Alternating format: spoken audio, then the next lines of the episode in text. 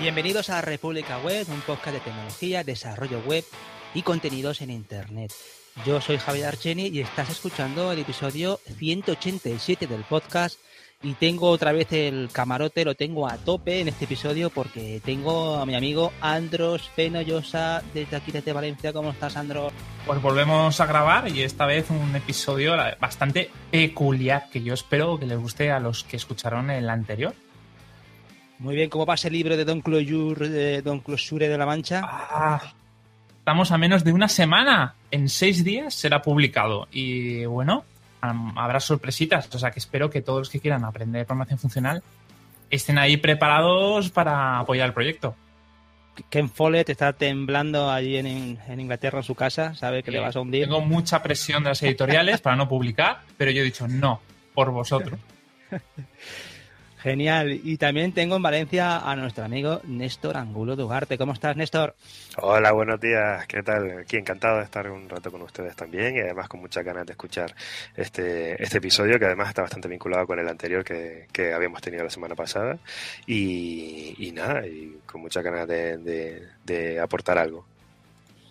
Genial. Ah, eh, sí que es cierto que Néstor vuelve a repetir, ¿eh? Se está convirtiendo ya en un en una compañía peligrosa. Es que, es que me caéis muy bien, me caéis muy bien por ahora.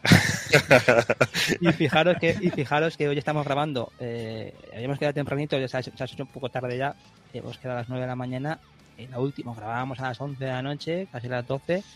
Eh, aquí, vamos, no, no importan horarios, siempre que el contenido sea bueno. Como bueno es nuestro amigo David Vaquero en Salamanca, Tierra Mía. ¿Cómo estás, David? Hola, buenas, ¿cómo estamos? ¿Qué cabrón es hoy? Que me hace levantar demasiado pronto. Hola, Javi, ¿qué tal? ¿Cómo estás?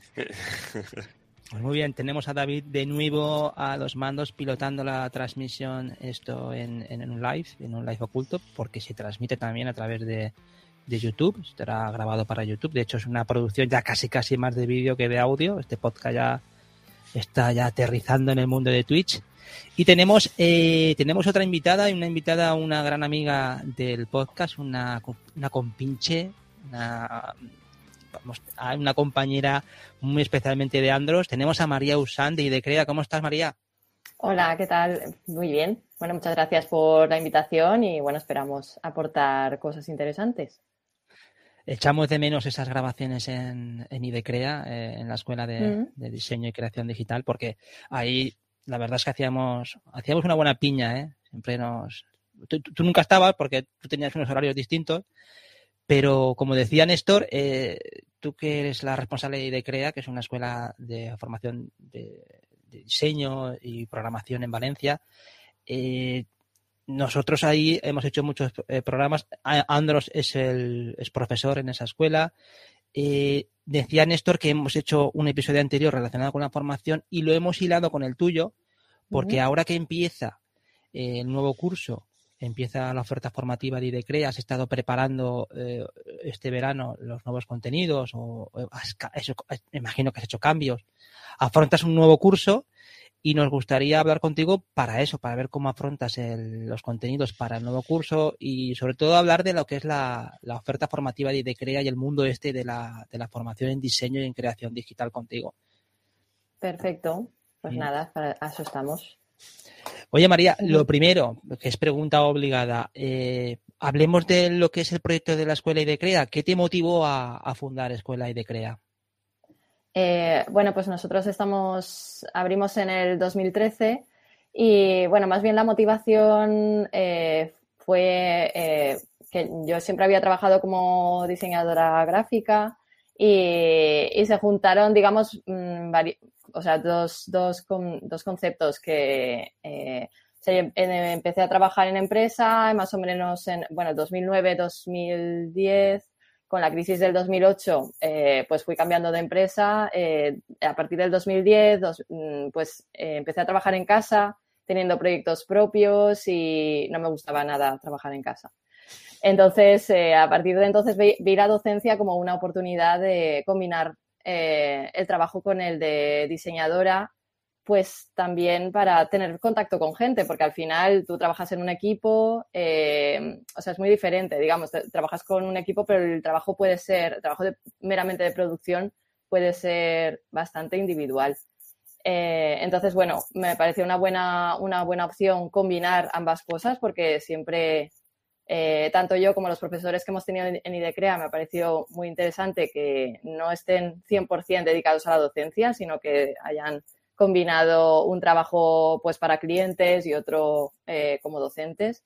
Y yo siempre he estado así. O sea, digamos que no me ha gustado nunca hacer solo una cosa.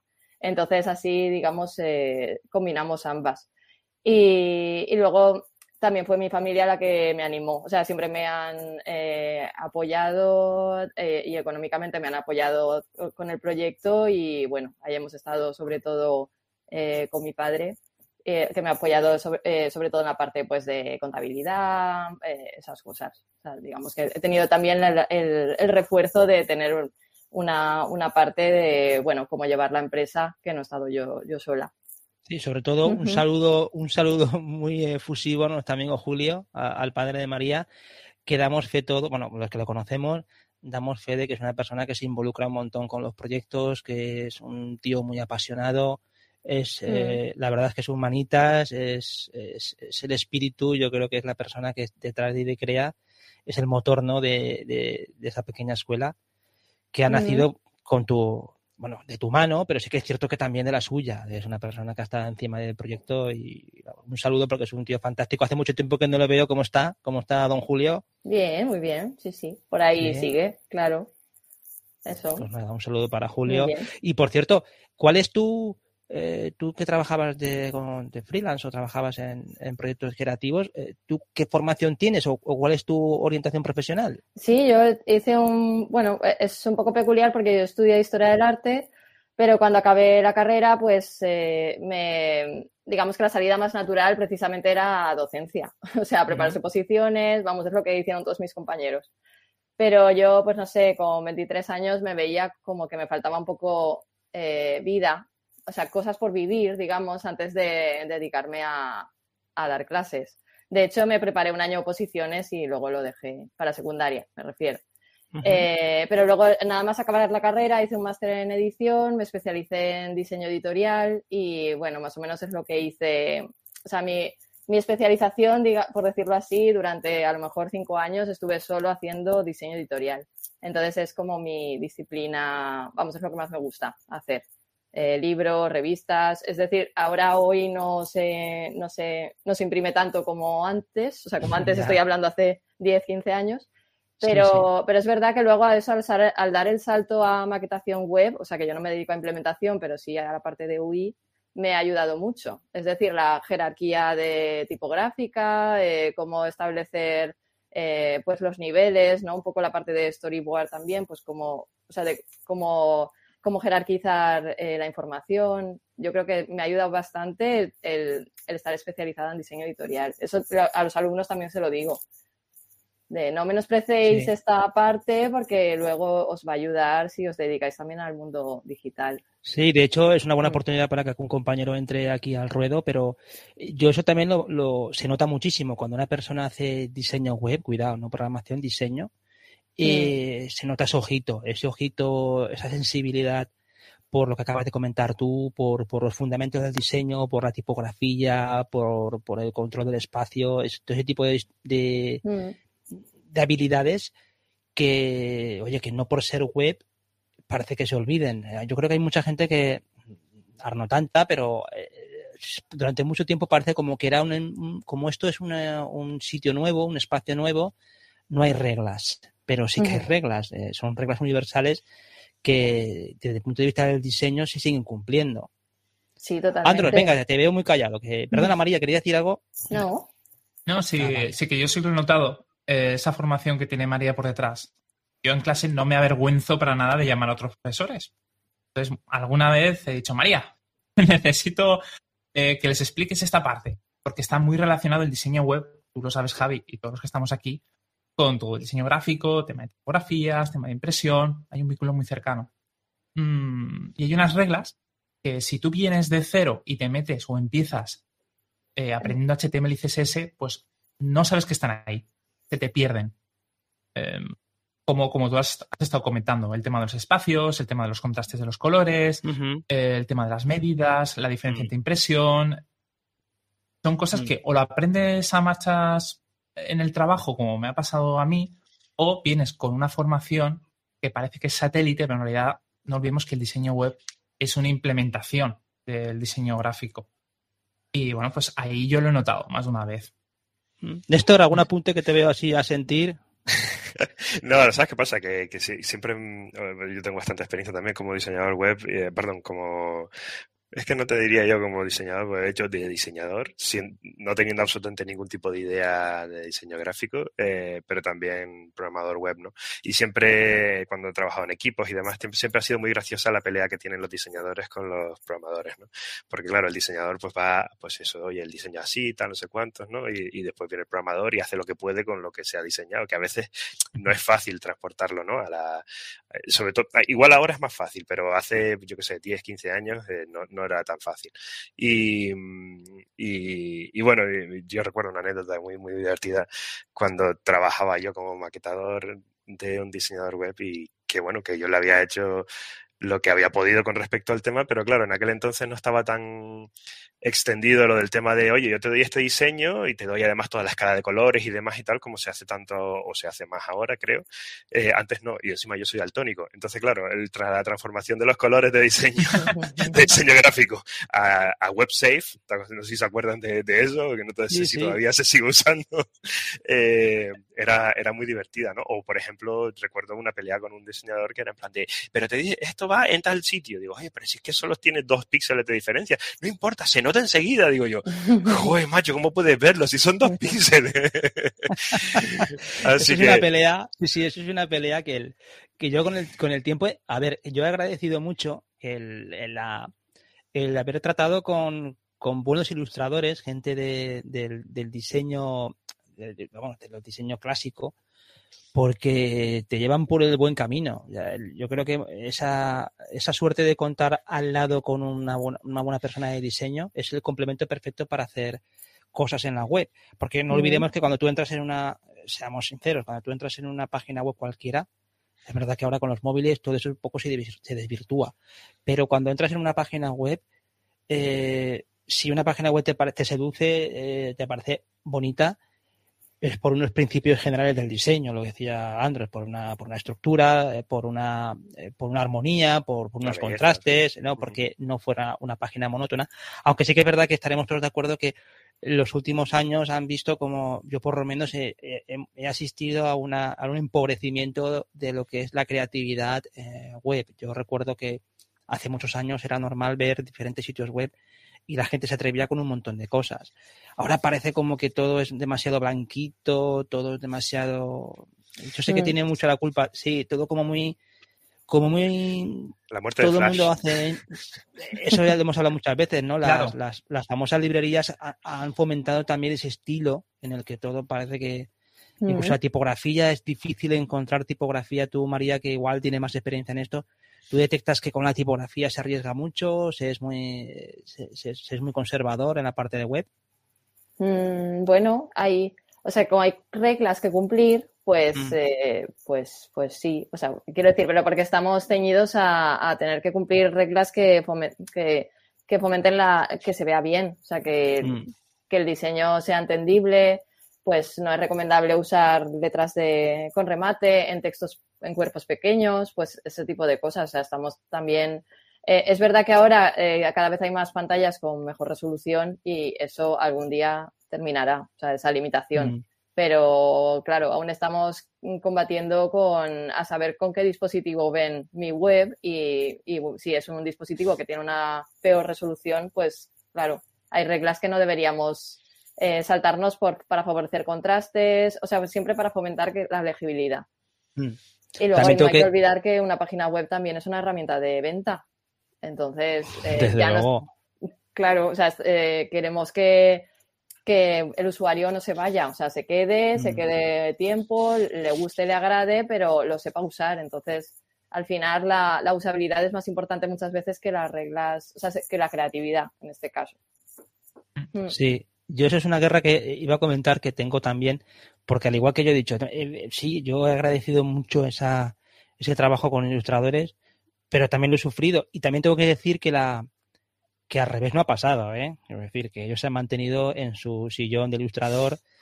Eh, tengo casos en la cabeza de gente que dices a mí, chico, no me marees con el tema de la web, yo te lo paso así y tú ya te. O sea, que, o sea que tampoco ha habido, no, no es el caso de mucha gente, que es verdad que mucho profesional de la web es como tú decías antes, María, viene del mundo gráfico, viene de, ha, mm. trabajado en imprenta, en, en mm. ilustración, en publicidad, en creatividad y se han reconvertido porque la web se ha comido mucho, mucho terreno, ¿no? En la parte publicitaria. Lo que más se demanda. Mm. así que me gustaría dar paso a, David Vaquero. David, ¿algún apunte? ¿Sigues Sí, yo quería comentar que de, justo de lo que decías, ¿eh? es decir, que yo me he encontrado también muchos casos donde nos encontramos con gente, por ejemplo, que, pues eso, que viene del tema de imprenta, ¿no? Es decir, de diseño para, para imprenta. Yo me encontré una mujer, creo que eran 63 años, creo que tenía, y que, y que claro, eh, tenía que terminar su vida laboral de alguna manera y pues lo que hizo fue eso, apuntarse a un curso de tema de maquetación web precisamente para eso. Para que, para, para poder reconvertir pues lo que ella ya sabía a, pues a, reutilizar todo lo que ella sabía para, para poder aplicarlo dentro de la web. Y es una salida, porque como todos sabemos, el tema imprenta está de capa caída pues desde hace bastante tiempo y es una posible salida profesional para todos aquellos que llevan trabajando mucho tiempo eh, en ese tema para poder reutilizar, porque claro, era lo que decía María antes, ¿no? Es decir, hemos pasado de hacer cartelería a hacer banners o hacer maquetación de web, ¿no? Entonces, pues claro, es una mm. manera para que esas personas puedan seguir eh, participando en el mercado laboral y que puedan seguir ganándose la vida, claro. Mm. Aunque ahí fijaros que la, la, ya por terminar con esto, pero sí que es cierto que cuando tú cuentas con una persona que te hace una creatividad, eh, te hace un, trabajo eh, propio, eh, personalizado. Yo sí que defiendo que es una gran inversión porque luego todo eso hoy en día lo puedes llevar a, múltiples canales. Os pongo el ejemplo de, tú has dicho ahora, un cartel. Es que un cartel luego te da pie para, por, supuesto, colocarlo en una web, de alguna forma reformularlo para crear dentro de la web algún tipo de, pues de cabecera o, jugar con algún fondo, lo que sea, pero al mismo tiempo también, en mi experiencia es que luego las podía aprovechar, pues mira, pues tienen ahora para redes sociales, pues también eh, los diferentes formatos de redes sociales, pues un cartel, pues lo puedes transformar en algo más cuadradito, más horizontal, que, que hay hoy en día pensarlo, hay unos retos muy grandes en el aspecto de creatividad digital, porque hay muchos elementos que hay que rellenar. y, eh, tenemos los verticales, ¿no? De los famosos stories y todo esto. Tenemos los banners para las portadas, tenemos eh, los cuadraditos más para anuncios, tenemos un montón de elementos y, si añadimos también la parte de, de vídeo y todo esto, pues eh, hay un... Yo creo que el diseño, no sé si María tienes esa percepción, se, sigue valorando igual que antes, más, estamos siempre con las mismas cuestiones o, o cómo mm, lo has percibido tú esto? Bueno, es, una, es un sector que está de moda, la verdad. Así mm. que entonces yo creo que sí que está valorado cada vez más. O sea, eh, no sé si lo comparamos con hace, pues eso, 10, 15 años, que es cuando yo empecé a trabajar, eh, nada que ver. O sea, ahora vamos, hay, hay, hay titulaciones eh, universitarias solo en diseño, que antes no había. Eh, vamos, quiero decir, hay una conciencia social cada vez mayor también por influencia internacional eh, con respecto al diseño. O sea, yo creo que antes, pues eso, eh, igual estaba Barcelona y, poco más, aunque aquí siempre se ha hecho buen diseño, pero digamos que no, era muy conocido.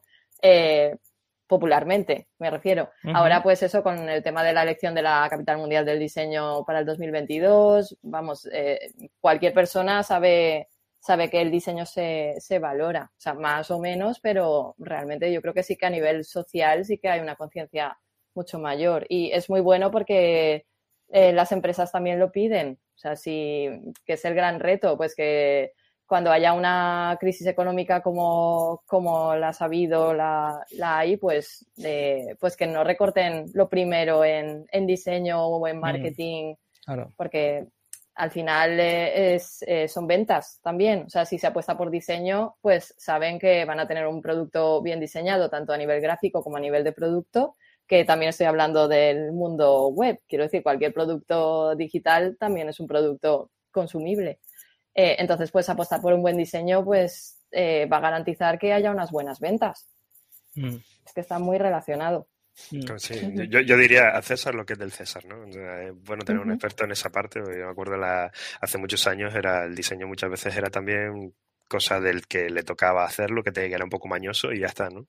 Y mm. no sé si se acuerdan de la época de antes del response design y cuando, cuando se hacían las diferentes eh, los diferentes diseños y tenía que maquetar además los diferentes diseños para cada uno de las de las eh, de, los tipos de pantalla ¿no? y de los tipos de, de situaciones. Mm. Sí, esa es la, la, guerra aquella del, del, diseñador con el tema de los móviles, ¿no? Que, que, yo reconozco que es complicado y limita muchísimo, aunque yo, Andros y yo lo hemos comentado bastante en algún episodio, y es, cuando te enfrentas a un diseño móvil, también tienes que ser muy, no puede ser tampoco muy arriesgado porque entiendes que el usuario tampoco se puede perder. Yo creo que es la gran enseñanza de la, de la web es que todavía más tienes que enfrentarte a un usuario despistado o que tiene prisa o, que no presta la, atención debida. Entonces, cuando Igualmente, no, es, no es ideal tampoco, perdón que te interrumpa Javi, no es ideal que vaya un diseñador gráfico a un diseñador web directamente. no, mm. Mm, tiene que haber un, un tránsito, ¿no? Tiene que haber alguien que haga una UI o que haga un UX adecuado. Porque más de una vez, si no estás preparado o no tienes experiencia implementando, puedes caer en, la, en el tópico. Quiero lo mismo, pero más estrecho. Que eso, eh, eh, yo lo sigo escuchando muy a menudo. y, no olvidemos que en versión móvil, eh, para empezar, no tienes un teclado y un ratón, tienes un dedo, y además muy gordo. Por lo tanto, la interfaz ya tiene que cambiar y a eso tienes que sumarle que tú lo estás consultando posiblemente o en tu sillón o en la calle. La información que tú quieres es diferente a la que tú te enfrentas delante de un, de un ordenador.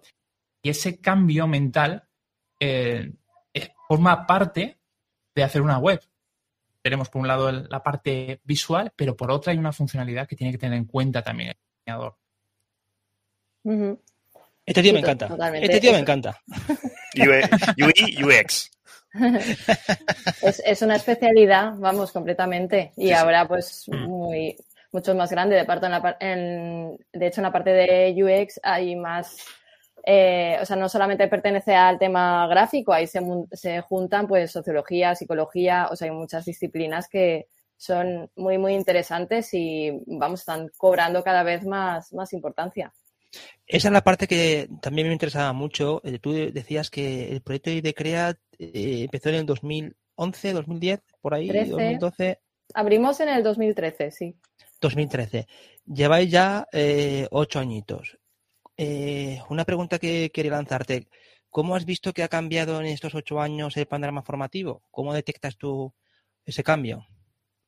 Eh, bueno, nosotros em, empezamos ofreciendo al principio un poco de todo, o sea, quiero decir, habla, eh, pues de muchas disciplinas variadas y poco a poco nos fuimos especializando en, diseño, programación web y vídeo, que son las disciplinas que nosotros más dominamos. Y, bueno, a partir de entonces em, puedo hablar de cómo, digamos, la evolución que ha habido desde el 2015, que es cuando empezamos a hacer los másters un poco más, más profesionales, hasta hoy. Y, bueno, cómo ha cambiado, o sea, bueno, lo que te comentaba, que cada vez hay más oferta universitaria en cuanto a diseño a ver, eh, digamos que por un lado está diseño gráfico, que sí, que hay, pues eso, está muy de moda, hay cada vez más carreras universitarias, o sea, que hay grados solo en diseño, que en 2015, pues, ahora, pues yo creo que no tanto. O sea, por ejemplo, la UPV tiene un grado en Bellas Artes que en 2015, o sea, es bastante nuevo. Eh, Barreira ha ido, ha ido, creciendo, que también es como eh, una institución en cuanto a, estudios oficiales importante y luego lo que era la Escuela de Artes y Oficios, pues también, o sea, cada vez tiene más grados, más títulos. Eh, en cuanto a programación web, yo creo que estamos igual que estábamos, o sea, no veo eh, mucho cambio. Nosotros seguimos defendiendo que la preparación que, se da en cuanto a programación en los ciclos formativos que existen pues es, es, buena, aunque no está tan actualizada en cuanto a, bueno, esto ya lo sabréis vosotros, ¿no? En cuanto a las eh, tecnologías que se, que se dan. Y en el mundo universitario, pues están las, las ingenierías eh, que no solo dan programación web, con lo cual ahí sí que ahí, eh, tenemos un nicho que yo creo que está bastante estable desde que empezamos. Es decir, el panorama, así como en diseño sí que veo que los estudiantes tienen opciones, eh, bastantes opciones para elegir. En programación web, pues no tanto. Creo que la parte privada, como, como escuelas como la nuestra, eh, tienen bastante importancia en el sector. Eso, Andros, que es un hombre que está en primera línea, está en la trinchera ahí de la, de la formación en programación web. Tú ahí como, eh, o sea, ¿cuál ha sido para ti tu, tu lema a la hora de, plantear los contenidos en, en, tema web, en IDECREA? Bueno, yo es que ya venía de, otra escuela donde ya se había hecho un trabajo previo en un poco organizar un temario o una forma de, dar la materia. Y esa parte de esa filosofía yo también me la llevé, la, adapté y la amplié, la modernicé un poquito más. Y, mm, o sea, mi temario de hace unos años, o sea, como se está en IDECREA, no tiene nada que ver. Y es cierto lo que dice María, el camino es bastante regular, no hay mucho donde innovar. Eh, siempre hay que seguir unas pautas, como puede ser, tienes que aprender HTML y CSS antes de enfrentarte a la programación. No lo puedes llevar para más adelante. Eh, tienes que aprender JavaScript antes de lanzarte al backend, sería, es lo más lógico, ¿no? Y dentro del backend tampoco tenemos muchos lenguajes populares. Tienes que tirar por PHP, tienes que tirar por Python. Y no nos olvidemos el famosísimo CMS, tenemos WordPress, que es un estándar dentro de, los estudios pequeños, pymes, eh, bueno, y últimamente también en empresas muy grandes. Esos conocimientos mm, hay que darlos. La pregunta es cuánto hay que dar, ¿no? ¿Cuánto hay que profundizar en, cada uno? Y yo sé que he visto, porque siempre estoy comparando también con otras escuelas cómo dan su, formación, de, que ellos más o menos juegan con la misma ruta, pero cambian los tiempos. Tal vez, mm. esto a lo mejor lo puedo hablar mejor Néstor con las bootcamps. Tal vez eh, todo el HTML lo centran en una semana, cuando a mí me gusta darlo en casi dos meses, o, JavaScript lo dan por encima, enseguida dan un salto a un framework. Entonces, ahí está el, valor. Y una cosa que me gusta mucho de, de Crea es que se da tiempo a que los alumnos aprendan. Me explico. No, no, no es tan importante dar todo un contenido, cumplir unas reglas, sino estar atento a cómo el alumno se encuentra en ese momento, ir a su ritmo. Por supuesto, siempre empujándole a que siga avanzando, pero no hay una obligación de llegar al día X con todo esto dado hasta donde llegue el alumno y que incluso sobrepasa el temario, es una persona muy lúcida, no pasa nada, hay más, más donde aprender, más donde él puede meterse. Y estas escuelas pequeñas a mí me gustan mucho por eso, porque todo gira alrededor de lo que el alumno es capaz de llegar. Sí, porque las aulas eh, son de cuatro a ocho alumnos máximo, ¿no?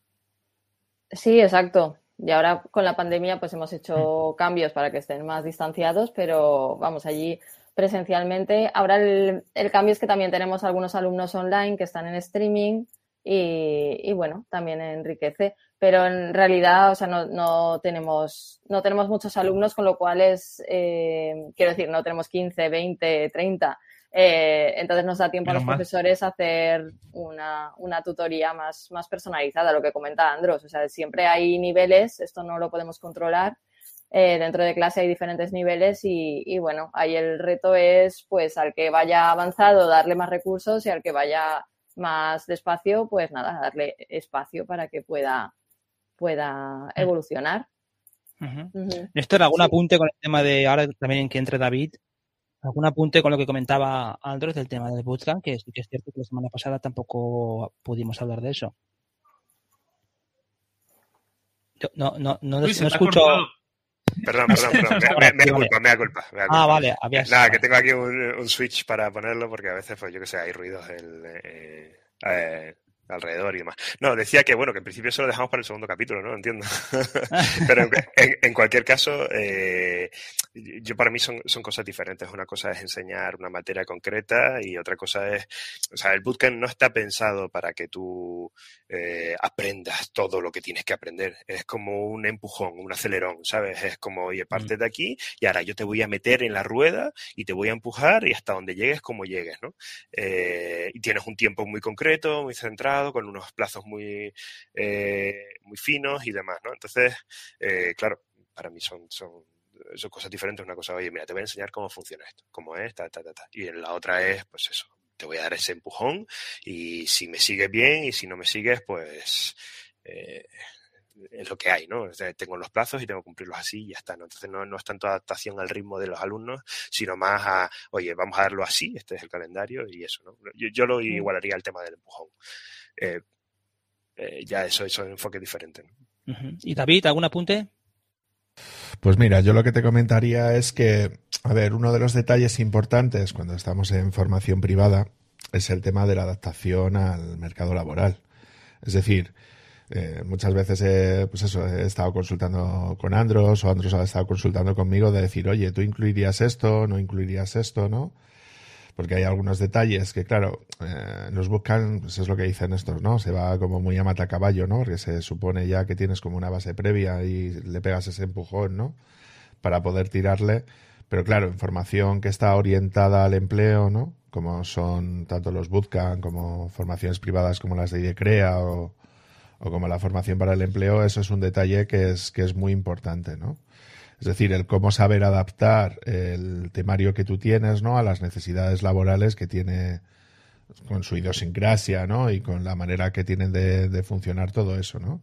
Entonces yo sí quería preguntaros, pues eso, ¿cómo hacéis vosotros para adaptar, ¿no? Esos temarios que vosotros tenéis a la realidad del sector, eh, en vuestro caso, ¿no? Que es el, que es el Valencia, eh, pues para ver exactamente cómo, cómo hacéis esa adaptación, o sea, cómo os nutrís para poder hacer ese tipo de cosas habitualmente. Vamos a empezar por Andros, por ejemplo. Eh, SAP, Studio, o sea, la mejor forma de saber que tiene que dar un temario es del mundo real. Si hay mucha demanda de cierta herramienta, pues eso hay que darlo en clase.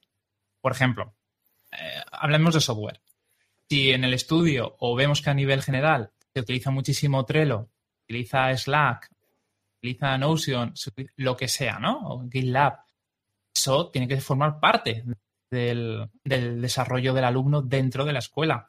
Tiene que palparlo desde el principio, tiene que habituarse para que cuando salga al exterior le pregunten, eh, ¿tú conoces Trello? Y, y su primera reacción sea, sí, por supuesto, esta es mi cuenta, ¿no? Méteme. Y así lo mismo ocurre también con el tema eh, del contenido, del temario. Y además tú también, David, eres muy consciente de cómo están las empresas por dentro. Mm, me ha tocado muchas veces cambiar el temario por influencia de, lo que nos dicen desde fuera cuando los alumnos hacen prácticas. Por ejemplo, yo estuve muy empeñado al principio en, en que backend girara alrededor de Flash, de Python, pero bueno, enseguida hubo un feedback por parte de las empresas diciendo que no, que teníamos que tirar más por PHP, más por WordPress. Entonces ahí tuve que cambiar los, los niveles. Y también mm, yo al menos me he dado cuenta que muchas veces algunos alumnos, sobre todo de diseño web, salen mejor preparados que muchas gente que están ya trabajando en empresas. Nos, o sea, nos hemos encontrado, o al menos yo he tenido feedback de alumnos que han tenido que dar cierta ayuda a compañeros mientras hacían prácticas. Mm porque venía con unos conocimientos de responsive design, de, maquetación, de, utilizar SaaS, ¿no? utilizar una herramienta un poco más avanzada dentro de CSS. Claro, llega una empresa y, y, esta gente no tiene por qué estar formándose constantemente. Debería, pero eso es otro tema, lo podemos discutir. Y, eso es muy buena señal. Eso significa de que no solo está bien adaptado el, temario de crear exterior, sino que incluso es mejor y eso, bueno, son más oportunidades para los alumnos.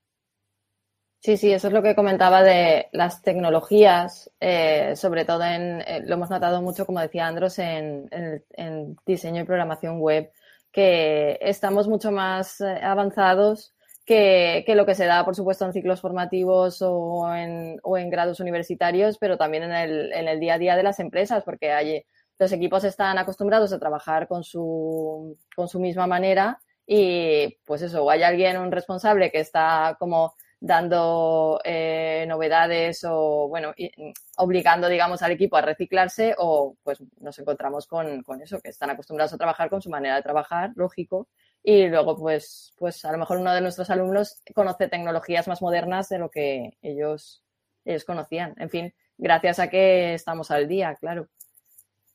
Y luego mm. el tema del estudio, o sea, el tema de tener un estudio también nuestro nos hace obligarnos a nosotros mismos a, a estar actualizados. Eso es, eh, vamos, yo como decía antes, siempre lo he valorado mucho de un docente.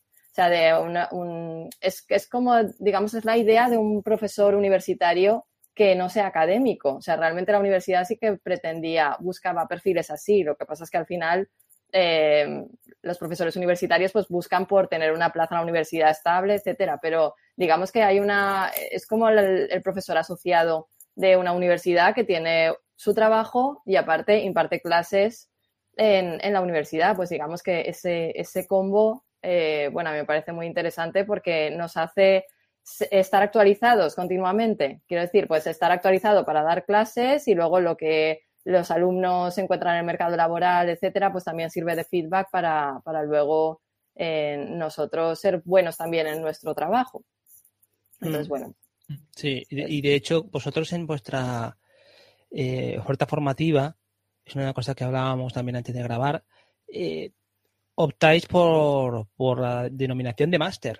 Máster que tú decías antes que los profesores universitarios, eh, pues con estabilidad, normalmente están más atados a la parte académica, normalmente, ¿eh? no todo el mundo, pero normalmente. Investigación, sí. Investigación, exacto. Entonces, la, lo, que, lo que aporta algo como, como, como vosotros es esa visión del profesional que está todo el día en la trinchera con los clientes, con las tecnologías, peleándose.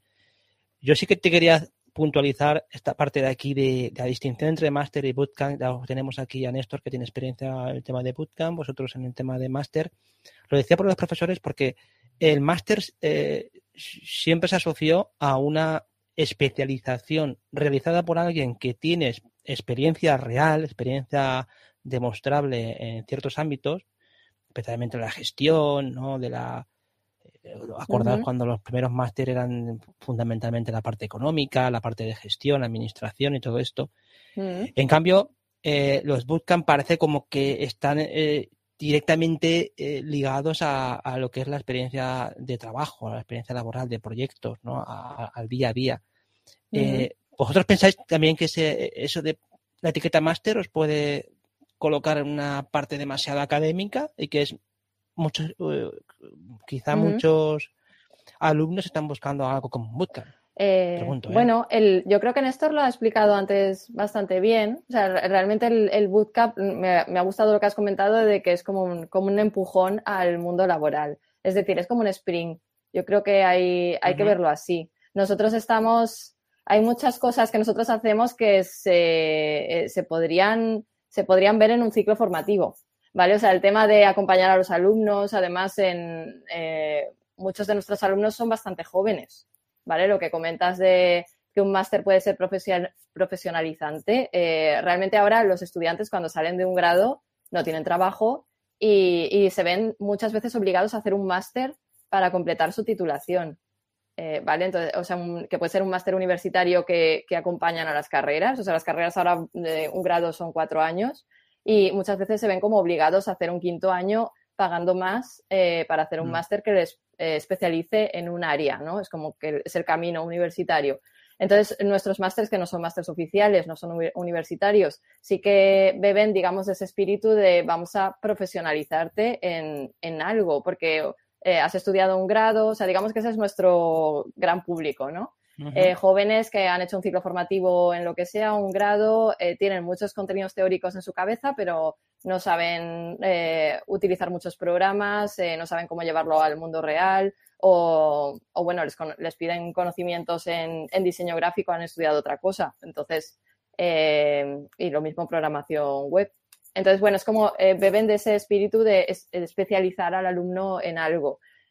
un bootcamp yo creo que es no, mm, cambiar el nombre, digamos, no lo vería en este caso adecuado, sería como otra cosa bien diferente, porque nosotros hacemos una formación como más pausada, o sea, como más acompañando al alumno, como decía Andros. No tenemos unos objetivos académicos que cumplir y nosotros tenemos unos objetivos propios de vamos a dar este temario, pero en fin, si hay alumnos que no llegan, pues no llegan. O sea, nosotros sí que damos al final la obligación de hacer un proyecto, o sea, como un trabajo final de máster, que eso es lo que presentan, nosotros calificamos, eh, pero vamos, eh, luego nos adecuamos a las posibilidades de, cada uno.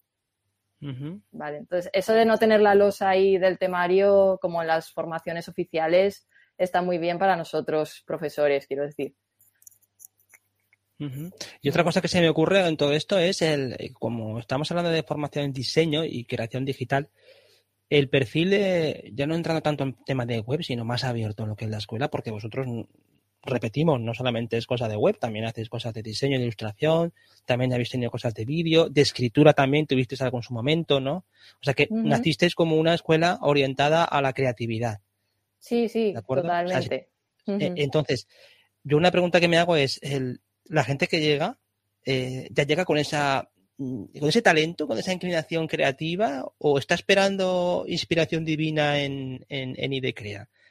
Me refiero, hay una, ya vienen muy o sea, ya vienen como ese, no sé, ese alumno que ya viene con unas dotes que hay que pulirlo, este ya viene, este es un artista en ciernes, o es una persona que dices, bueno, este está claro que este no, que no es un caballo, que es un potro, ¿no? O es un, directamente. Sí, pues de todo, claro, de mm. todo hay. Eh, no sé, hemos tenido casos de pues eh, estudiantes eh, pues grafiteros que vienen y dicen, es que a mí me gusta mucho dibujar y no sé hacer, no sé qué hacer. Entonces, sí, sí.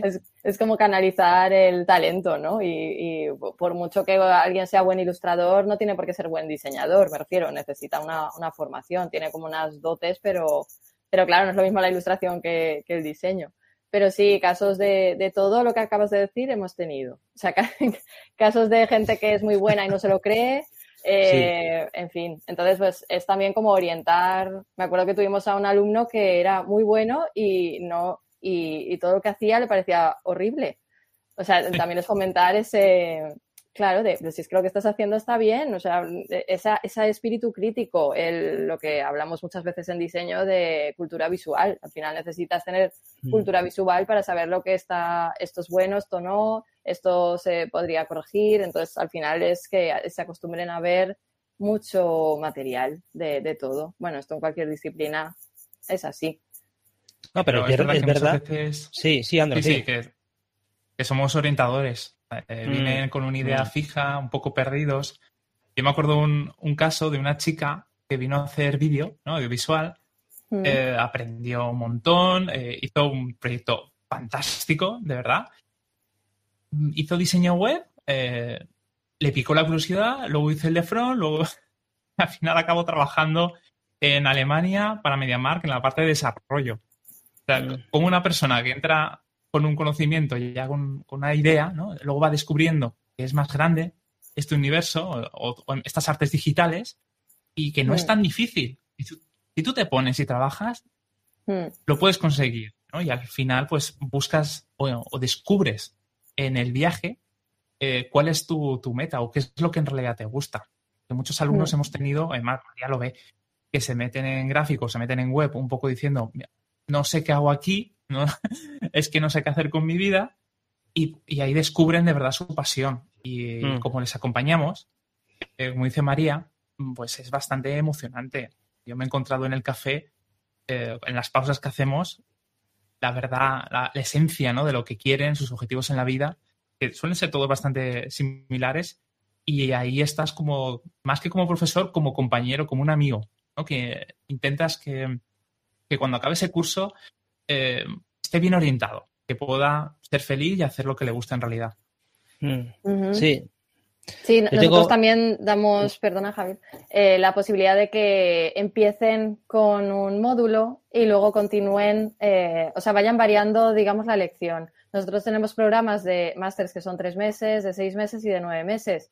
pero no, muchas veces les damos la opción de que elijan un, un, módulo de tres meses y luego eh, se piensen por cuál quieren continuar, precisamente para, por lo que comenta Andros. O sea, hay veces que hay como un miedo hacia la programación web, ¿no? Porque se suele pensar que es muy difícil, no sé si seré capaz.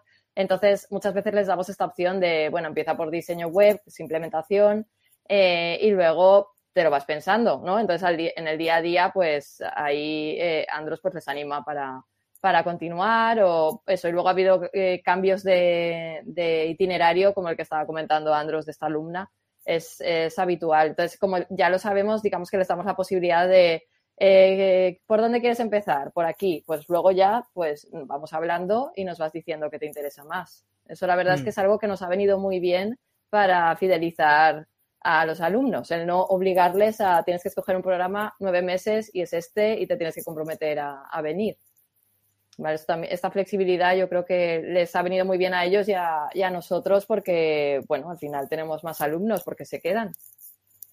Sí, y tenéis alumnos, una pregunta que han hecho, o sea, Andro decía que sí, pero no es la habitual, ¿no? Decir, pues mira, yo me meto en ilustración y luego resulta o al revés, estoy en web y voy a ilustración. ¿La gente repite con los cursos o, el que tiene una línea o sea, mm. se mantiene en esa línea? No es habitual, pero pasa, sí. Hay gente que, mm. ya te digo, el programa más largo nuestro son nueve meses, pero hay gente que ha hecho eh, doce. Porque pues voy a hacer otro. O sea, y ya. Y entonces mm. hace pues dos, dos, dos másters. Porque sí, le ha gustado, ha empezado por una línea y luego pues ha acabado en programación o, o al revés, ha empezado por web y ha acabado en vídeo. Mm. bastante flexible. Mm. O sea, no es, la, no es lo habitual, respondiendo a tu pregunta, la gente pues lo suele tener un poco más claro, también lo que le gusta, lo que no, pero, pero bueno, es, lo que es más habitual es que empiecen, no sepan qué hacer, empiezan por diseño gráfico, que es como la, disciplina un poco más comodín y luego ya pues pasan a diseño web o a vídeo, ya se lo van un poco pensando. Claro. Ahí desde luego que la, que la yo insisto en lo mismo, que la, gran ventaja que ofrece una escuela como la vuestra es que eh, reúne en, un catálogo disciplinas que se solapan, porque para mí es imposible que una persona, bueno, en el código, incluso en el código, si, si aplicamos al tema del, del frontend, porque no es menos cierto que yo siempre he dicho lo mismo, parece como que el código se ha comido todo la disciplina del código, eh, ahora el, que se dedica al tema del front, pues resulta que tiene que ser un programador prácticamente. Parece como que la disciplina eh, creativa, visual, artística, parece como que ya se da por supuesta. Es decir, pues mira, esto ya, ya, viene de casa. Tú tienes que aplicar el framework de, turno para construir la, la disciplina esta de la disciplina web pero que mm. está bien que haya esa mezcla. A mí me gusta mucho, o sea, creo que es una esa mezcla que proponéis vosotros en, vuestra flota formativa, creo que se corresponde más con un buen profesional de la, de la comunicación en, mm. internet o, web, que lo que mm. se pueda dar en, en cursos más orientados al código, ¿sabes? Siempre me ha quedado esa parte. No sé, es como esa formación generalista que se presupone que mucha gente debe tener cuando llega a cierto nivel en su vida, pero muchas veces no se llega a, a, ese, a ese nivel, ¿no? Ves que hay carencias. Y esas carencias, pues tiene que haber escuelas como las vuestras en las que pues, se complementen o, estés más cerca de las necesidades de la, de la persona. Sí, a ver, nosotros eh, es verdad que, que hacemos especialidades, pero luego se puede, evidentemente, hay, habría que especializarse mucho más. Es mm. decir, que es escoger, ¿no? O sea, nosotros damos diseño gráfico el, primer módulo, el primer máster, que es eh, los fundamentos del diseño, que eso le va a venir bien a cualquiera, se dedique lo que se dedique en este mundo. Eh, luego ya, pues, eh, UX, UI, creatividad, que sería una especialización más hacia diseño digital y hacia el mundo de la creatividad en cuanto a resolución eh, que luego, pues, evidentemente, a nivel de diseño, pues nos podríamos especializar en un montón de cosas, eh, packaging, eh, vamos, diseño web, UI, UX, UI, o sea, habría una, un, camino ahí para seguir. Y luego en el tema de diseño web, implementación, desarrollo, pues lo mismo. Nosotros tenemos también muy, como muy enfocado lo que es frontend y backend, pero como tú comentas, Javier, o ahí habría que especializarse hay un camino también que empezar y continuar. Y a los alumnos al final nosotros lo que les decimos es que se tienen que especializar. O sea, o eres, o te vas hacia implementación, o te vas hacia programación y, bueno, luego está el mm. tema de los, los, perfiles. Y en la parte de vídeo, pues lo mismo. también nos hemos encontrado, gracias a que buscamos, eh, les proporcionamos prácticas a nuestros alumnos en empresa, eh, pues tenemos comunicación con las empresas eh, a diario y bueno, nos dicen las necesidades que tienen. Entonces, un perfil híbrido, pues es lo que más buscan. O sea, también porque el tejido empresarial aquí en Valencia es, es fundamentalmente de pymes. Sí, es más pequeñito, ¿no? Eh, mm. Claro, o sea, no estamos hablando de multinacionales que si estuviéramos en Madrid, seguramente, o en Barcelona, pues seguramente sería pues diferente. Pero aquí el tejido empresarial que tenemos en Valencia, pues nos piden sobre todo perfiles híbridos que hagan un poco de todo, o sea, un poco de gráfico, un poco de web, eh, mm. programación sí que eh, a lo mejor sí que nos piden perfiles solo de programación, pero en, las otras disciplinas sí que es, yo quiero a alguien que haga vídeo, gráfico y web. Mm. sí, pero esa parte, fijaros que yo, es una cosa que también os comento así a todos, es el, eso es, muy interesante lo que comentas ahora, María, porque también condiciona mucho el, la escuela. Yo creo que eh, eh, antes comentaba eh, Andros comentaba que él cuando trazaba así el tema de backend había pensado en el mundo Python, en el mundo Flash, que es un mundo cojonudo. O sea, lo que ocurre es que si luego resulta que el alumnado cuando sale de, la puerta de ahí en Ruzafa de, de CREA se enfrenta a una realidad laboral que le rodea en la que se está pidiendo WordPress, eh, hay una ruptura ahí, me refiero que los conocimientos más técnicos, y lo digo como siempre se dice, ¿no? Si tú vives en una gran ciudad como Madrid o Barcelona, en la que hay empresas más grandes que trabajan con tecnologías, como no sé, pensemos, uh, Ruby on Rails, que trabajan con tecnologías eh, como Python en el backend, en todo esto, hay más oportunidades. Entonces también nos condiciona mucho eso. Yo también creo que mm que, eso hay que recalcarlo. Es decir, oye, aquí se hace eh, lo que uno puede hacer también acompañando a la realidad profesional que estas personas van a salir a, mm. afrontar, porque si no, yo estoy de acuerdo con Andros, creo que un buen profesional pues sacaría más rédito de utilizar una cosa como, como, como Flash o, como Fasapi o como el propio Python que de enseñarle en WordPress pero es que nos también tenemos que vivir esa realidad, ¿no? Es la, es, la, pena que tenemos también la gente que vivimos a ese, a ese nivel. Mm, ¿Qué os parece la jugada esa? Sí, yo lo que te comentaría es el tema de que yo, por ejemplo, tengo una impresión, claro, yo no, la mayor parte de mis clientes no, son pymes. Eh, entonces, claro, yo la impresión que tengo cuando monto un curso de ese estilo es completamente distinta. Yo, de hecho, cuando tengo a los alumnos, ¿no? Lo que suelen hacer habitualmente es que se plantean más desde la perspectiva de yo estoy aquí, pero mañana a lo mejor no, ¿verdad? Entonces, claro, yo casi tengo más la sensación de que estoy exportando programadores por el mundo, ¿sabes? Uy, pues este, eh, ese formato estaría bien. Programadores por el mundo. Eh, sí. Lo que Operación Triunfo, Operación Triunfo en programadores también, ¿eh? sí, que lo que te quería decir es que yo casi tengo la sensación contraria. Es decir, de que yo prácticamente lo que estoy haciendo es formando profesionales, pues por ejemplo, me suele contratar el Ayuntamiento de Vitoria, ¿no?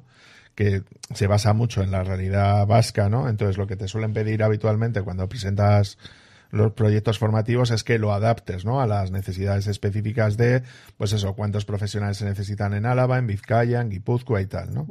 Sin embargo, yo tengo la sensación contraria, es decir, que eso es un error.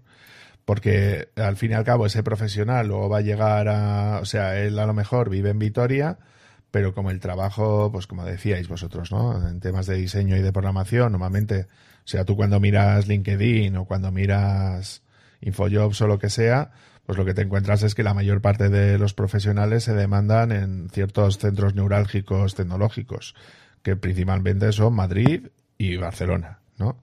Y que casi la realidad de Valencia o la realidad de País Vasco o la realidad de Málaga, ¿no? Que también es un centro tecnológico bastante importante en el país, ¿no?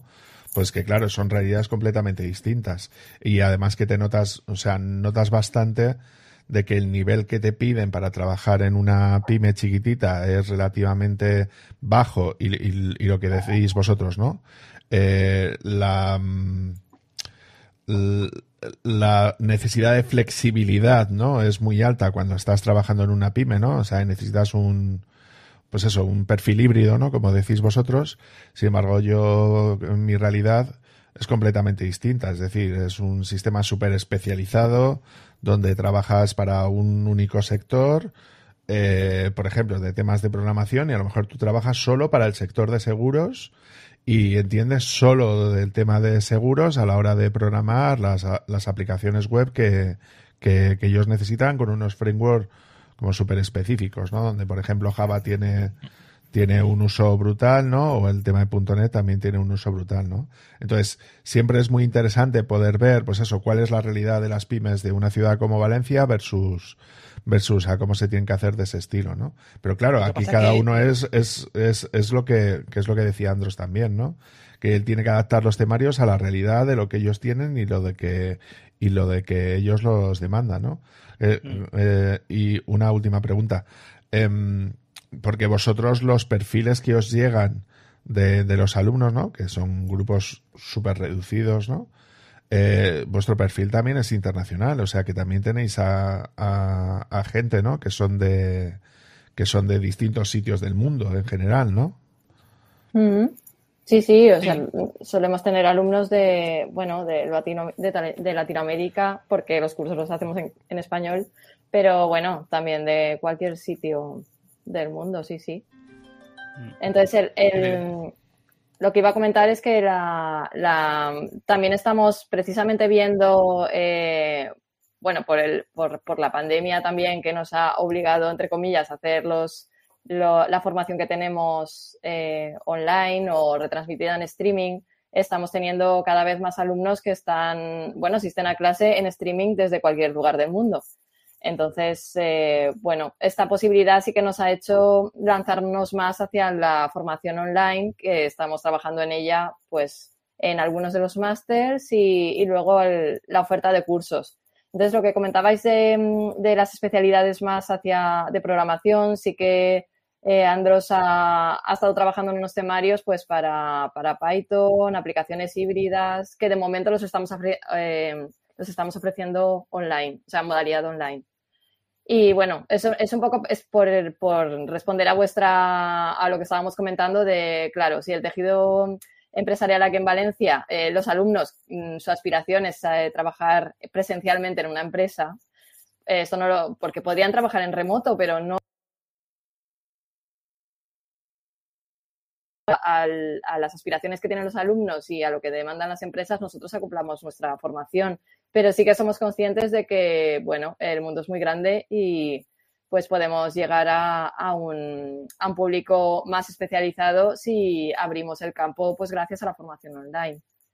Entonces, bueno, ahí está la clave, María, que yo, que yo lo, estaba diciendo y al mismo tiempo que lo estaba diciendo, también he, caído en la cuenta, ¿no? Y yo creo que también lo que muchas veces pasa es que aquí lo hemos comentado en alguna ocasión, pasa eso, que no nos creemos las posibilidades que puedes tener de cara a, un perfil profesional global. Porque cuando yo decía, hombre, es que te formas en, las tecnologías que te van a pedir en el, en el en cuatro esquinas más para abajo. Y ese es el error, quizás ese es el error. El, como, Lo digo como alumno, como persona que va a afrontar un, no sé, un curso para trabajar. E-, es el error. Y ese es el gran problema que, fíjate lo, que te voy a decir, María, que es un problema que tenemos en Valencia, que somos muy pueblerinos en ese aspecto. O sea, aún nos falta eh, esa visión. No, no, yo, eh, yo creo que la gente que nos está enriqueciendo ahora mismo de, de, otros países de Europa, que viene a Valencia, porque es una ciudad también que está cogiendo mucho expatriado, nos está abriendo un poco el coco en ese aspecto, porque el gran error que estamos cometiendo durante los últimos muchos años es que no estamos saliendo al exterior. No nos creemos, eh, pensamos siempre en, el campanario. Y el campanario se ha acabado en, esta profesión hace mucho tiempo. Entonces, en el mundo del diseño, en el mundo de la programación. ¿Qué es el campanario? Sí, que tú escuchas las campanas. las horas, no sé. Tú, tú, sí. no, de, quedarte en tu pueblo, ¿no? en tu pueblo. El campanario es que cuando tú escuchas las campanas de tu pueblo. Pero Yo pienso en la campana de Gauss o algo, pensando en algo más. técnico. Sí, campanario hace referencia a tu, a tu, a tu barrio, a tu ciudad, ¿no? Entonces, la, eh, que es la reflexión que yo lanzo también, ¿qué, error tenemos también muchas veces en el mundo de, profesional vinculado a la creatividad y todo esto, en quedarnos en, nuestro, en nuestra ciudad? Y ese es el gran problema que yo veo que debemos superar. Eh, oye, el mundo es muy grande y hay gran demanda de profesionales ahí fuera, con lo que también abramos un poco el coco en ese aspecto de, yo sé que la inmensa mayoría de pequeñas empresas, eh, pymes en, en, España o en Valencia, pues van a pedirme unas tecnologías, pero esas tecnologías a nivel profesional son muy limitadoras, son muy, muy cortitas. Sí, sí, total. Y luego, y también es, es una preocupación de los alumnos, ¿eh? O sea que eso lo vemos que está en el espíritu. Eh, pero sí, poco a poco vamos ahí eh, trabajando, porque mm. haya una, una, perspectiva más global y bueno, que también ellos se acostumbren a viajar. O sea, en algún caso sí que hemos gestionado prácticas en empresa fuera de, de, Valencia y bueno, pues ellos han viajado. Mm. Entonces, eh, la verdad es que eso es muy deseable. Lo que pasa es que el esfuerzo económico que hay que hacer pues es mayor. Pero vamos, ahí evidentemente, claro. Pero vamos, es, es, es algo que nosotros defendemos. Sí, sí.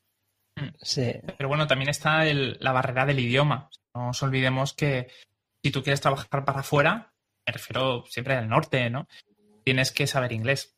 Y eso da mucho miedo. Eh, y no, hace falta hablarlo fluido muchas veces. Y esto Néstor ya me ha hecho un gesto como diciendo, oh, claro, esto lo hemos hablado muchas veces. es verdad. Pero, pero cuando nos ponemos a, trabajar, en, volviendo, volviendo a mi materia, en diseño web y yo les doy referencias en inglés, se asustan. Dicen, vale, pero esto no está en castellano, ¿no? La, primera reacción. Eh, sí, sí que la hay pero es de peor calidad.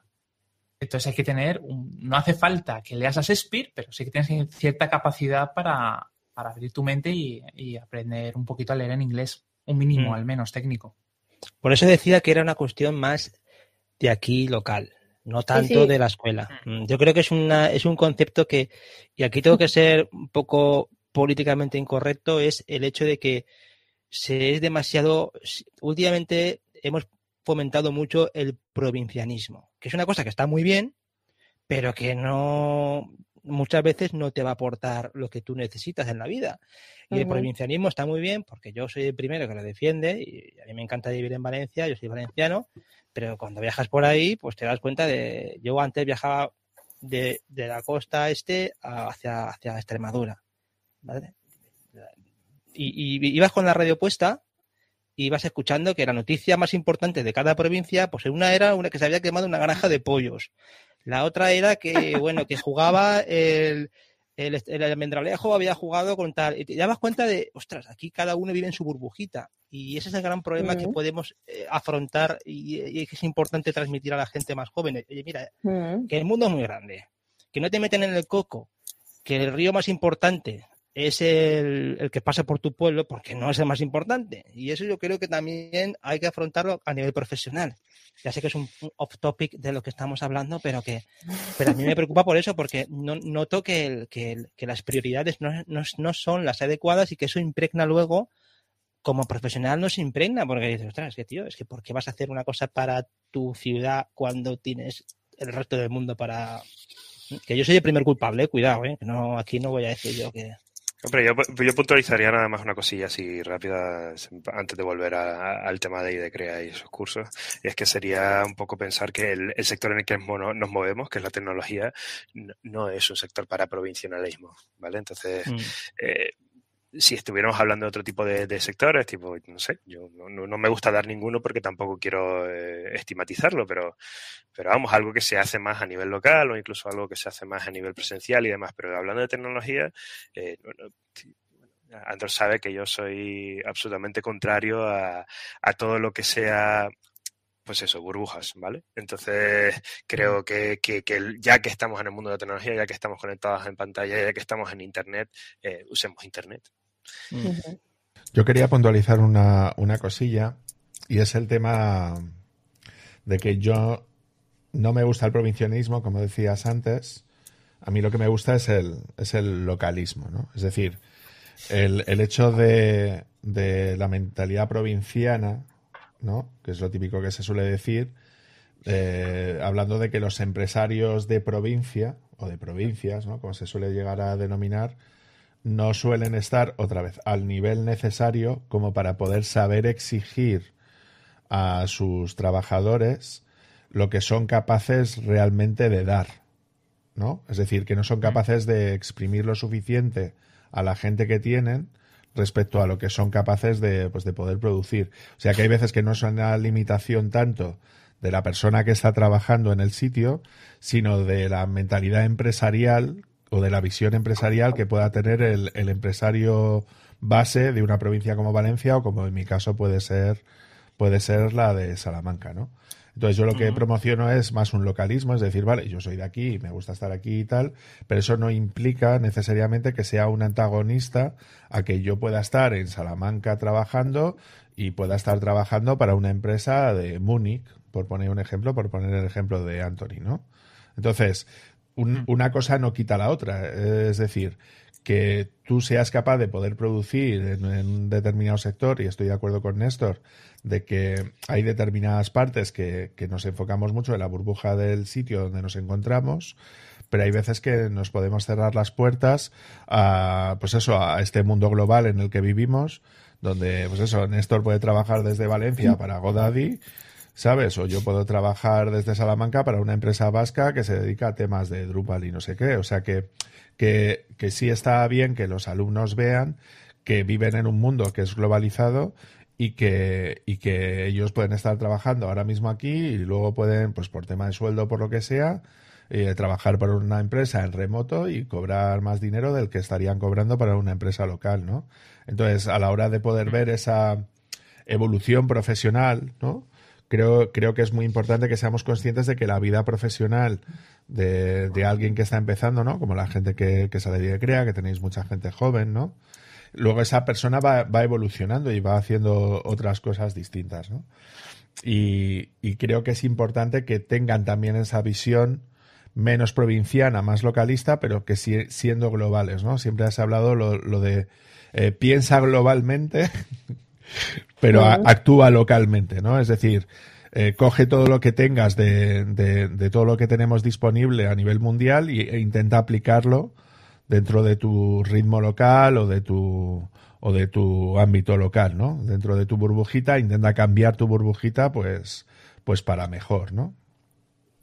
Mm, totalmente de acuerdo, sí, sí. Y ya para finalizar, María, porque ya vamos ahí terminando la, entrevista, que llevamos un buen rato, el, ¿cómo, eh, ¿cuándo empiezan las clases? ¿Cómo afrontáis este nuevo curso? Eh, pues empezamos el 5 de octubre, bueno, algún grupo el 4, lunes 4 y, casi todos el 5 de octubre. Y luego comentar que el martes, eh, este próximo martes 28, a las 5 de la tarde tenemos como una sesión informativa. Eh, bueno, si a alguien se le, interesa, pues tiene la información en la web, en, en noticias. La pondremos. Sí, o sea, en nuestra web, bueno, entras en la web y hay un, como un destacado con la información. Y, bueno, por si a alguien le apetece pasarse o bueno, retransmitiremos también la sesión en Zoom, por lo que comentábamos, o sea, ahora ya eh, todas las clases, eh, aparte de hacerlas en presencial, pues las, las hacemos también en Zoom porque siempre tenemos algún alumno que lo está viendo en streaming. Y bueno, pues claro, por supuesto la sesión también la retransmitiremos, entonces bueno, pues si a alguien le interesa, colgaremos ahí el enlace para acceder. Y nada, bien, preparando ahí las últimas cosas. Mm aunque no quieran informarse sobre el tema de los cursos, también les recomiendo que vean esa serie informativa porque daremos una charla sobre las diferentes profesiones dentro del sector, caminos y, alternativas. Entonces, si no conocen este mundillo, pues le va a abrir un poco la mente de, todas las posibilidades que, pueden abordar. Exactamente, gracias. El próximo, perdona María, repítelo, el próximo día, el... 28 a las 5 de la tarde, el martes 28 a las 5. ¿Y se retransmite por Zoom entonces? O... Sí, exacto. Estaremos Andros y yo. Haremos una pequeña introducción de cuáles son los programas que existen, eh, un poco sobre la escuela y luego, pues, eh, Andros dará también una pequeña charla sobre eh, posibilidades de trabajo, no salidas profesionales en el, en el mundo, pues, de la creación digital, la programación web. Que, bueno, lo hemos repetido, la repetimos porque siempre es muy interesante. O sea, siempre les aporta mucho a los alumnos o posibles alumnos esta información porque va muy relacionada justo con lo que estábamos hablando, de si te especializas mucho, ¿vale? Eh, puedes lograr incluso pues ganar más dinero, eh, trabajar para una mejor empresa. Al final es un poco profundizar en ese, en ese ámbito. Y Andrés, mm. pues eso lo podemos grabar, tú lo podemos publicar como bono, ¿no? Tú, sí, además yo creo que te va a gustar porque hablo sobre que no tienes que alejarte de la campana. Si sales fuera eh, y no te dan paella, date media vuelta, bloquea todos los dominios que sean punto es, o sea, estás copiando mis apuntes, ¿no? Has copiado mis apuntes. no, pero si quieres... pues sí, sí que lo hacemos aquí, no hay problema. Puedes pegar una... Podemos hacer una grabación y luego se, enlata como un bono de estos que hacemos de vez en cuando, ¿sabes? Ah, Oye, te va a quedar bien. Sí, sí, por supuesto. Oye, María, que para, reservar la plaza en esa charla hay que, mandar un correo. Sí, hay que mandar un correo, pues por temas de aforo, sobre todo, porque no podemos eh, meter a, a mucha gente, aunque nos gustaría, pues, claro. Eh, pues sí, hay que, tenéis que mandar un correo o llamar por teléfono como queráis para reservar la plaza. Por supuesto, si das a través de Zoom, pues con que os conectéis, suficiente. Eso voy a decirte que pues. nos pases el link y lo compartimos en, los diferentes medios. Pásame lo, lo también. Me lo paso, vale. Muy bien. Ya tenemos uno. Pues chicos, con esto podemos despedir el programa. Dejamos que María deje sus coordenadas. Mm. Sí, pues nada, si queréis contactar con, nosotros, pues podéis eh, entrar en la web que es www.idecrea.es y bueno, llamar por teléfono pues es el 96 325 2708. estamos solo por las mañanas, pero bueno, eh, pues si no nos escribís un correo, el correo es info@idecrea.es. Pero bueno, yo creo que si entráis en la web tenéis toda la información de programas, eh, modo de contacto, no sé, si tenéis alguna duda, pues ahí estamos.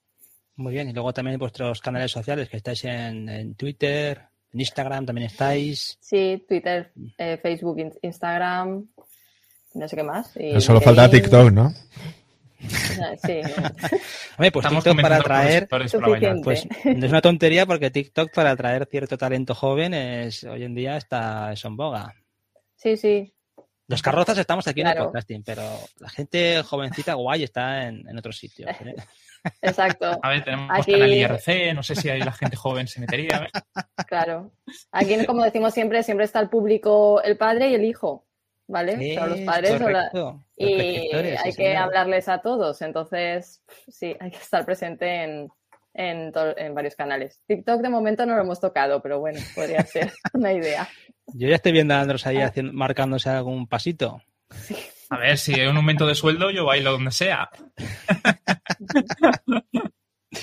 bueno, pues una conversación muy, muy chula. Muchas gracias a todos. Yo con esto ya finalizaría, ¿no? ¿Os parece? Mm. Sí. Pues nada, con lo que decía, eh, muchísimas gracias a todos por escucharnos, por vernos también. Ya sabéis que podéis eh, podéis ver los episodios, los escucharlos en nuestra página web, en republicaweb.es, donde también tenéis ahí los enlaces a nuestras redes sociales y nuestros canales en Telegram, en Twitter y también al grupo de malditos webmaster, donde también se cuecen algunas cosas. A mí me encontráis en javierarcheni.com, desarrollo web, contenido. Sí que me gustaría hacer una mención que se me ha olvidado, perdonar, al próximo evento de 24H24L, un evento de 24 horas dedicado al audio, en audio, en formato audio, dedicado al software libre en español, que es la segunda edición, capitaneada por JJ, por José Jiménez, y también con un grupo de personas que patrocinan entre ellos cursos de desarrollo del señor David Vaquero, el libro de eh, Andros Penellosa, que va a sortear copias del libro, eh, Don Cinco de la Mancha y también eh, viejos conocidos como Slimbook, que también pasó por este programa, 24h, 24l.org, próximamente página web donde aparecerá el calendario. Y donde encontramos a Andros. la página web, Javi? Hecha por un chico que salió, un chico que salió de ahí de la cantera de Idecrea. Eh, pues la página la he hecho yo en dos ratitos, me ha costado lo mío, pero vamos, yo creo que ha quedado bien. Podréis ver ahí el calendario y yo creo que cargará. ¿eh? Ahora subiremos a un repositorio en GitLab para que esté eso disponible lo antes posible. Y ahí veréis las charlas que haremos mucho de los componentes de República Web, no casi todos, todo menos Néstor, que no, no está por ahí, no lo han invitado. Y vosotros también estáis en más charlas, ¿eh? Vosotros también. invitado. Habéis anunciado también próximas charlas, también Andros en la WordCamp y también Néstor. Sí, señor, en la WordCamp Galicia yo y en la WordCamp España el señor Andros. Ahí está el caballero. No paráis, no paráis. Andros, ¿dónde te encontramos? A mí, en la WordCamp de España, también en Idecrea, en mi página web programadorwebvalencia.com, en SAP Studio junto a María y también Néstor, que va a estar con nosotros. Y, ya no sé qué más me dejo, ya bastante. Si no me encontréis ahí, mal vais. Bueno, yo te encontré el otro día en la playa de Malvarrosa, ¿eh? Lo, digo porque... es verdad, es verdad. también estoy en la playa de Malvarrosa. ¿A David dónde lo encontramos? Ah, bueno, pues ya sabéis que me podéis encontrar en cursosdesarrollo.com y en este vuestro canal de YouTube de cursos de desarrollo y por supuesto pues con el podcast que hago con José Jiménez que nos está costando un poco empezar la temporada em, en el tema de formadores en tiempos revueltos. Que ahí entrevistasteis también a María y a Andros, buscaré el link de la, sí, ahí estuvimos, Sí, mm, Yo también buscaré, lo, lo enlazaré. Lo enlazaré también en las notas del episodio. ¿Y al amigo Néstor, dónde lo encontramos? Pues a mí me podéis encontrar en, Twitter principalmente, que es donde más activo estoy, en arroba farar, eh, P-H-A-R-A-R, y en LinkedIn también, o LinkedIn, como me dicen en, el mundillo americano. LinkedIn. Eh, LinkedIn. Sí, suena bastante raro, ¿eh? LinkedIn suena como más musical. El LinkedIn. LinkedIn. Y, nada, eso, alguna, alguna charla y tal, alguna vez que me invitan a, algunos eventos como, como este y, nada, y maravilloso compartir con todos ustedes siempre estos momentos y estas eh, charlas que para mí eh, son muy importantes porque hay, muchas cosas, sobre todo en la parte de formación, que ahora mismo está explotando muchísimo, sobre todo con el tema de la pandemia, que, son, que, hay, que, hay que hablar. Pues un gusto también hablar con vosotros y muchísimas gracias a todos y nos vemos en la próxima. Un abrazo, cuidaros.